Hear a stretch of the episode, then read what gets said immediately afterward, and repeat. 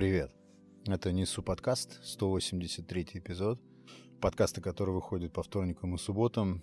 Я здесь на днях очень так плотно увлекся экскурсом э, в те цитаты, которые я сохранял, читая книги.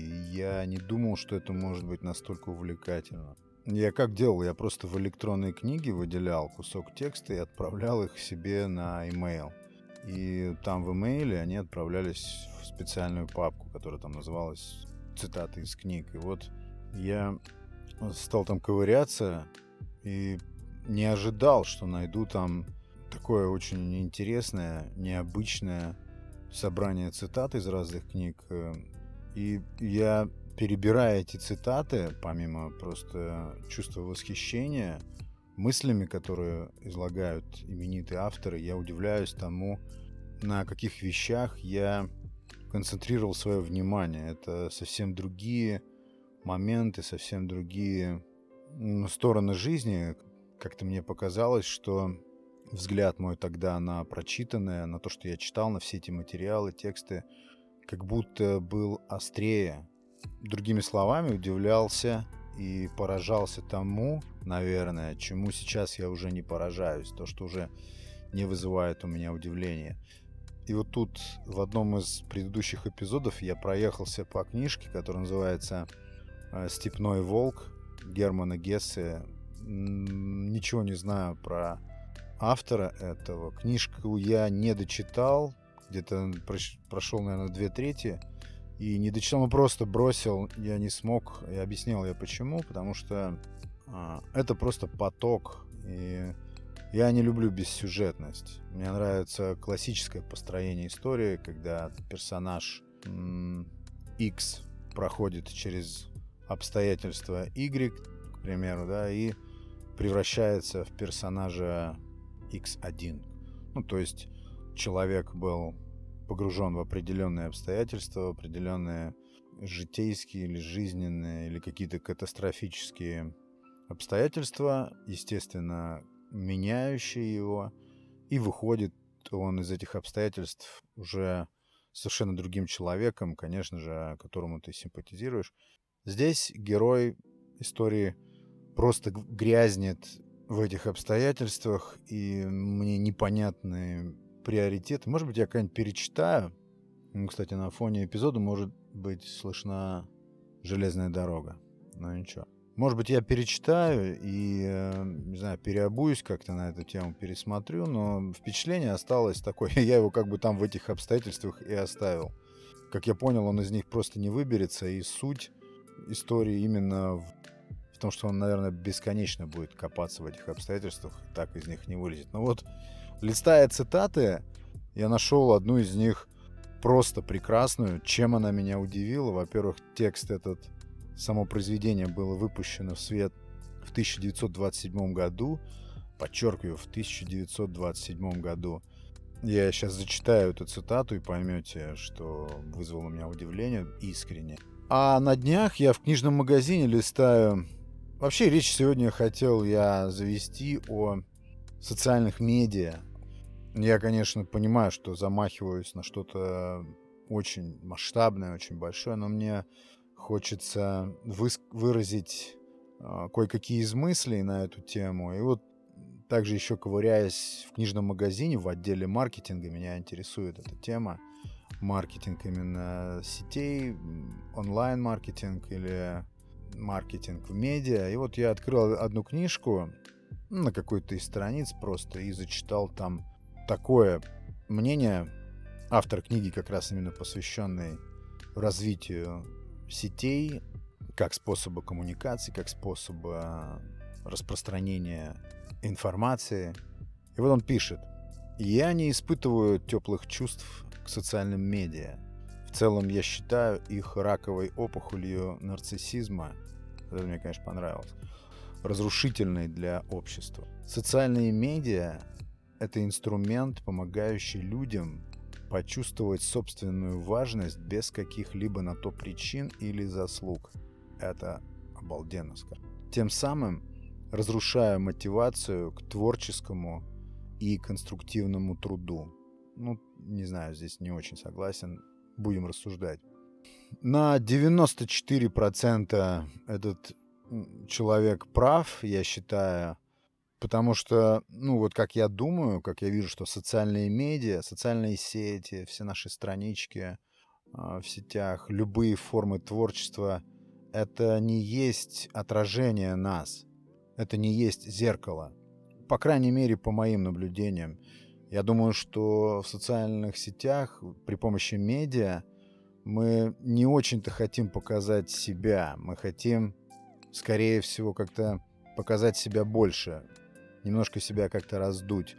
Или показать определенные стороны, допустим, нашей личности, нашей конкретной персонали, припрятывая при этом темные стороны или те стороны нашей сущности, которые нам не симпатичны. Я думаю, что вот такая вот особенность.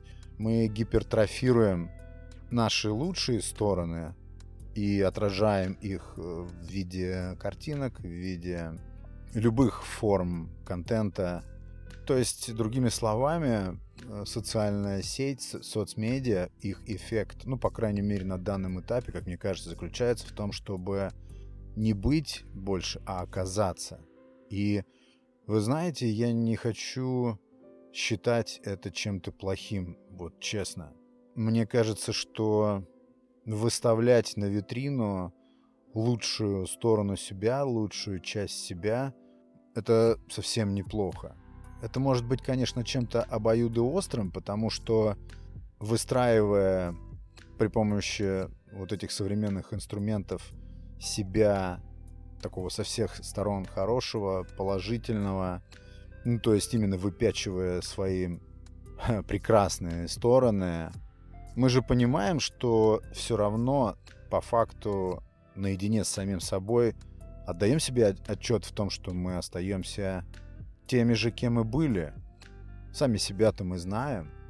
И вот этот момент может очень плохо сказываться на нашем буквально душевном самочувствии и вообще то, какими мы себя видим. Я думаю, что это может быть источником даже каких-то медленно, но верно развивающихся психопатических болезней. Так просто предполагаю. Я вот сам анализирую, например, а, каковы отличия, вот, вот этот подкаст, который сейчас идет, вот этот эпизод, каковы отличия а, человека, который сейчас его делает, то есть одна сторона меня, по отношению к тому, каким я могу здесь казаться или каким я хочу здесь показаться.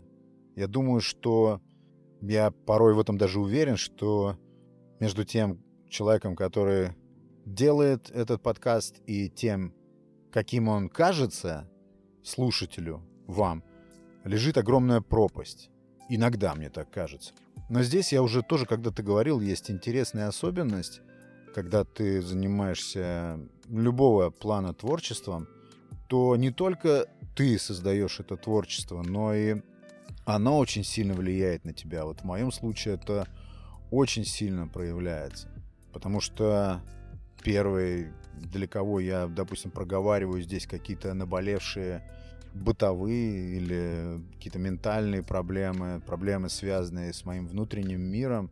То есть проговаривая все это, я для себя закрепляю некоторые суждения и двигаюсь в завтрашний день, к примеру, уже с твердым пониманием или с каким-то уже данным себе ответом а, в каком-то вопросе, в каком-то важном вопросе, связанном, допустим, с особенностями моего мышления.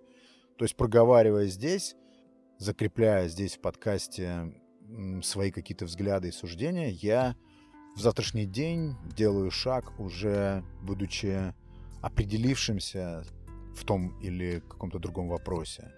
Вот это я нахожу прекрасной и интересной особенностью социальных медиа. Если вдруг а, мои вот эти закрепившиеся мысли откликаются еще в ком-то, и я понимаю, что не только я так думаю, но так думает еще какая-то горстка очень приятных мне людей, то твердость вот этих закрепившихся мыслей многократно увеличивается. Вот эту сторону социальных медиа и вообще интернета, социальных сетей я считаю просто прекрасной. Это понятно, что у всего есть обратная сторона. Я понимаю, что если ты строишь определенный образ через социальные медиа и понимаешь, что ты, мягко говоря, лукавишь, что образ, который ты так кропотливо и трудолюбиво выстраиваешь в той же сети, может очень сильно разниться, вот как, допустим, я иногда думаю в моем случае, очень сильно разниться с тем, кто ты на самом деле есть. И тогда это может даже иметь какие-то шизофренические проявления, если не уметь как-то с этим совладать. Ну, потому что все просто. Если в сети совершенно незнакомым людям или части из них знакомым мы показываем лишь определенную лучшую сторону себя, и мы очень довольны тем, какой образ мы выстраиваем, и нам очень нравится этот образ, но тогда вдруг, сравнивая свой вот этот выстроенный образ с самим собой, находим невыгодным это сравнение для себя реального. Вот это неприятная грань. Интересно, есть ли какие-нибудь экстремальные примеры того, как человек просто раздвоился при помощи социальных медиа? Надо поизучать этот вопрос, потому что, мне кажется, съехать с ума достаточно просто. Именно когда ты вкладываешься не в себя, а в свой образ. Я думаю, что это очень сильно может ломать психику, если она особенно не твердая, не устойчивая особо. Надо быть с этим аккуратнее. Но мне нравится, я не знаю, я вообще не насытился ни социальными сетями, хотя я себя очень сильно ограничиваю. Мне очень нравятся все процессы, которые там протекают. Там очень много зла, очень много, конечно, того, что можно было бы просто нещадно удалять целыми областями, ветками, разросшимися. Но это свободная среда. Да, кстати говоря, свобода э, выражения, ну, может быть, сейчас условная свобода, но опять условия тоже это на уровне этики, эстетики, а так э, социальные медиа, все это пространство цифровое, оно позволяет э, тебе быть свободным, именно настолько, насколько ты себя чувствуешь свободным. Оно тебя точно ничем не сдерживает. И это тоже опять с какой стороны посмотреть. Это с одной стороны, это свобода не может быть плохой. Это неограниченность. С другой стороны, конечно, неограниченность порождает хотел сказать вседозволенность. Вседозволенность тоже неплохо. Но это может порождать некоторые патологические проявления. Их много. Ну, откровенный просто какой-то мусор. Но это опять моя оценка, это мое суждение. Для кого-то то, что я называю мусором, может быть просто пищей. Поэтому это чисто такое вот оценочное суждение. Все равно медиа — это очень э, крутое явление. Сам себе завидую, что мне повезло, что я жил в доцифровую эпоху, а, когда телефоны с проводами, с вот этим диском для набора, это было еще, ну не то, что было диковинно, но даже не у всех были такие телефоны. Ну, те же, допустим, там 30 лет назад. И то, что происходит сейчас. Вот этот контраст, он для меня иногда просто ошеломителен. Будоражащий контраст. А, возвращаясь к цитате из «Степного волка», я все вокруг нее же крутил. Поразила меня эта цитата тем, что, повторяю, подчеркиваю, это 1927 год, просто вдумайтесь. Меня, меня настолько поразило, что я стал смотреть, рыться, действительно ли это не что-то современное. Еще раз эта цитата доказывает, насколько художник в сравнении с историком, я всегда ставлю на художника, на писателя, на любой арт. Эти люди, то есть проникающая способность их мыслей сквозь десяти, столетия, она гораздо выше, чем у замученных вот этих историков, которые просто буквоеды, и все. Воображение часто опережает и доминирует над мышлением. Ну, так бы я выразил. Итак, вот цитата. Просто вырванный кусок из книги, 1927 года не выпущена. Писалась она, она выпущена в 27 году, а писалась, естественно, там, ну, наверное, лет несколько до этого, еще до этого. И неважно, откуда она, абсолютно важен именно здесь тот момент, что это очень-очень было давно, получается, сто лет назад. Вот она. Самая же суть старого знания — нереальность времени. Нереальность времени. Вот это просто, вот это просто превосходно. Самая же суть этого старого знания, нереальность времени, до сих пор еще не замечена техникой. Но, конечно, в конце концов, она тоже будет открыта, в кавычках, и попадет в руки деятельным инженерам. Откроют, и может быть очень скоро, что нас постоянно окружают не только теперешние сиюминутные картины и события, подобно тому, как музыка из Парижа, Берлина слышна теперь во Франкфурте или в Цюрихе, но что все когда-либо случившееся точно так же регистрируется и наличествует, и что в один прекрасный день мы, наверное, услышим с помощью или без помощи проволоки, со звуковыми помехами или без онных, как говорят, допустим, царь Соломон и Вальтер фон дер Фогельвайде, я не знаю, кто это такой. И все это, вот это внимание, это просто панч.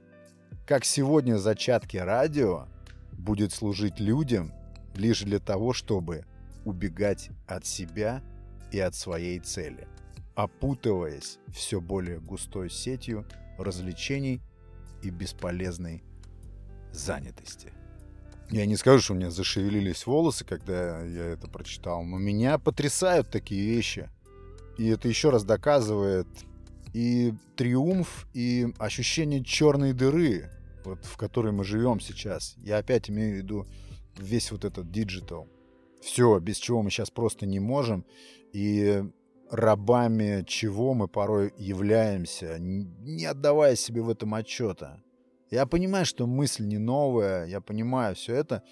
Не могу просто не говорить об этом. Это надо быть настолько проницательным, чтобы предвидеть вот такие вещи, которые будут происходить через сто лет. И самое главное, указать на неизбежность того, что это будет происходить так. Я нашел еще пару цитат, которые, кстати говоря... О, я потом откопаю, уже, наверное, не в этом эпизоде потому что сейчас просто не помню, где оставил эту цитату. Знаете что? Маленький конкурс. Я сейчас сижу напротив, почти напротив комплекса неполноценности. Вот вопрос, напротив какого комплекса в километре? Ну, буквально километр. Что это за комплекс? Я только единственное скажу, что это не жилой комплекс, не спортивный комплекс, не торговый комплекс, но комплекс. Так вот, даже в дневниках Достоевского я когда-то упарывался и читал, кстати, дневники писателей — это особый жанр и особый интерес. Порой даже намного больший интерес, чем чтение самих их произведений. Вот это как раз касается Толстого и Достоевского. Ну, по крайней мере, их дневники я читал. Хотя дневник Кавки — это тоже особое искусство, и филологи, я, правда, не знаю, кто. Мне почему-то показалось, что филологи дали такую оценку. Что, ну, где-то я прочитал такую оценку, что дневники Кавки, включая его письмо отцу, очень интересно прочитайте письмо Кавки его отцу, ну, сами по себе имеют больше литературный вес, чем его именно литературное произведение. Я с этим согласен, потому что читал и то, и то. Ну, просто легко подтверждаю это. Я помню, очень сильно поразился тому, как американский писатель э, Айзек Азимов, это русская у него фамилия, но он совсем не русский, он считается патриархом фантастической прозы, ну, или одним из. И вот он, ну, правда, в 50-е годы предрек появление устройств, ну, то, что мы сейчас активно используем, смартфон, он предугадал устройство, но даже не это меня тогда поразило, это Сейчас совершенно несложно предположить, что если, конечно, человечество продолжит существование, и мы выберемся из вот этой ситуации, в которую сейчас глобально попали, то, естественно, технический прогресс, прогресс э, в совершенствовании всевозможных устройств приведет, конечно, еще больше каким-то революционным открытием. Здесь не нужно быть провидцем каким-то. Но вот он предрек тот момент, что не просто устройство появится портативное в твоем кармане, это 50-е годы прошлого столетия, но все, что там будет выводиться на экран, все, что будет подаваться оттуда в качестве контента, будет соответствовать предпочтениям хозяина этого устройства. Меня вот это поразило. То, что сейчас и происходит. И вот если продолжить размышления на тему разных сторон или граней всего этого digital или онлайн пространства, век которого мы живем, и, вероятно, еще все это даже в зачатке может быть, хотя кажется, куда дальше развиваться. Есть еще одна интересная грань. Это э, буквально энергетический обмен. Я считаю, что это какая-то недооцененная грань. Она, ну, не видел, чтобы это было сильно освещено где-то. То есть это особый тип коммуникации, который сопровождается энергообменом, как э, со знаком плюс, так и со знаком минус. Некоторые вещи в этой digital среде буквально опустошают, разряжают тебя полностью. То есть, э, ну, грубо говоря, если романтически рассуждать, то кто-то просто питается твоей энергией через эти же самые социальные сети. Кем-то питаешься ты. Это, это тоже феномен, который нельзя выпускать из вида. И учитывать, понимать, какие информационные каналы тебя питают, какие опустошают. Тут, да, тут вспоминается цитата, эпизод цитат. Цитата Софокла, я не помню дословно, я уже тоже где-то ее приводил, но она меня как-то так въелась в память. Она звучит так, что ничего в этом мире смертным не дается без какой-то обратной стороны проклятия. То есть у всего есть некая обратная сторона. Вот это важно просто помнить, что всегда будет какой-то подвох. По крайней мере, так вот у меня устроен, и важно его видеть. И важно этот подвох, эту обратную сторону, сторону проклятия чувствовать, понимать, уметь э, от нее предостерегаться. Но особенность современного медиа еще и в том, что очень часто не ты выбираешь, что употреблять в качестве контента или даже те же развлечения. Все это может быть устроено таким образом, что весь этот digital мир чувствует твои пустоты, чувствует, где у тебя не заполнено и начинает заполнять. А мы воспринимаем это как нечто, происходящее по нашему выбору, по нашей воле. Вот где капкан может быть. Вот такой, друзья, 183 эпизод. Слушайте разные хорошие подкасты. Это был Александр Наухов и Несу подкаст. Не болейте. Пока.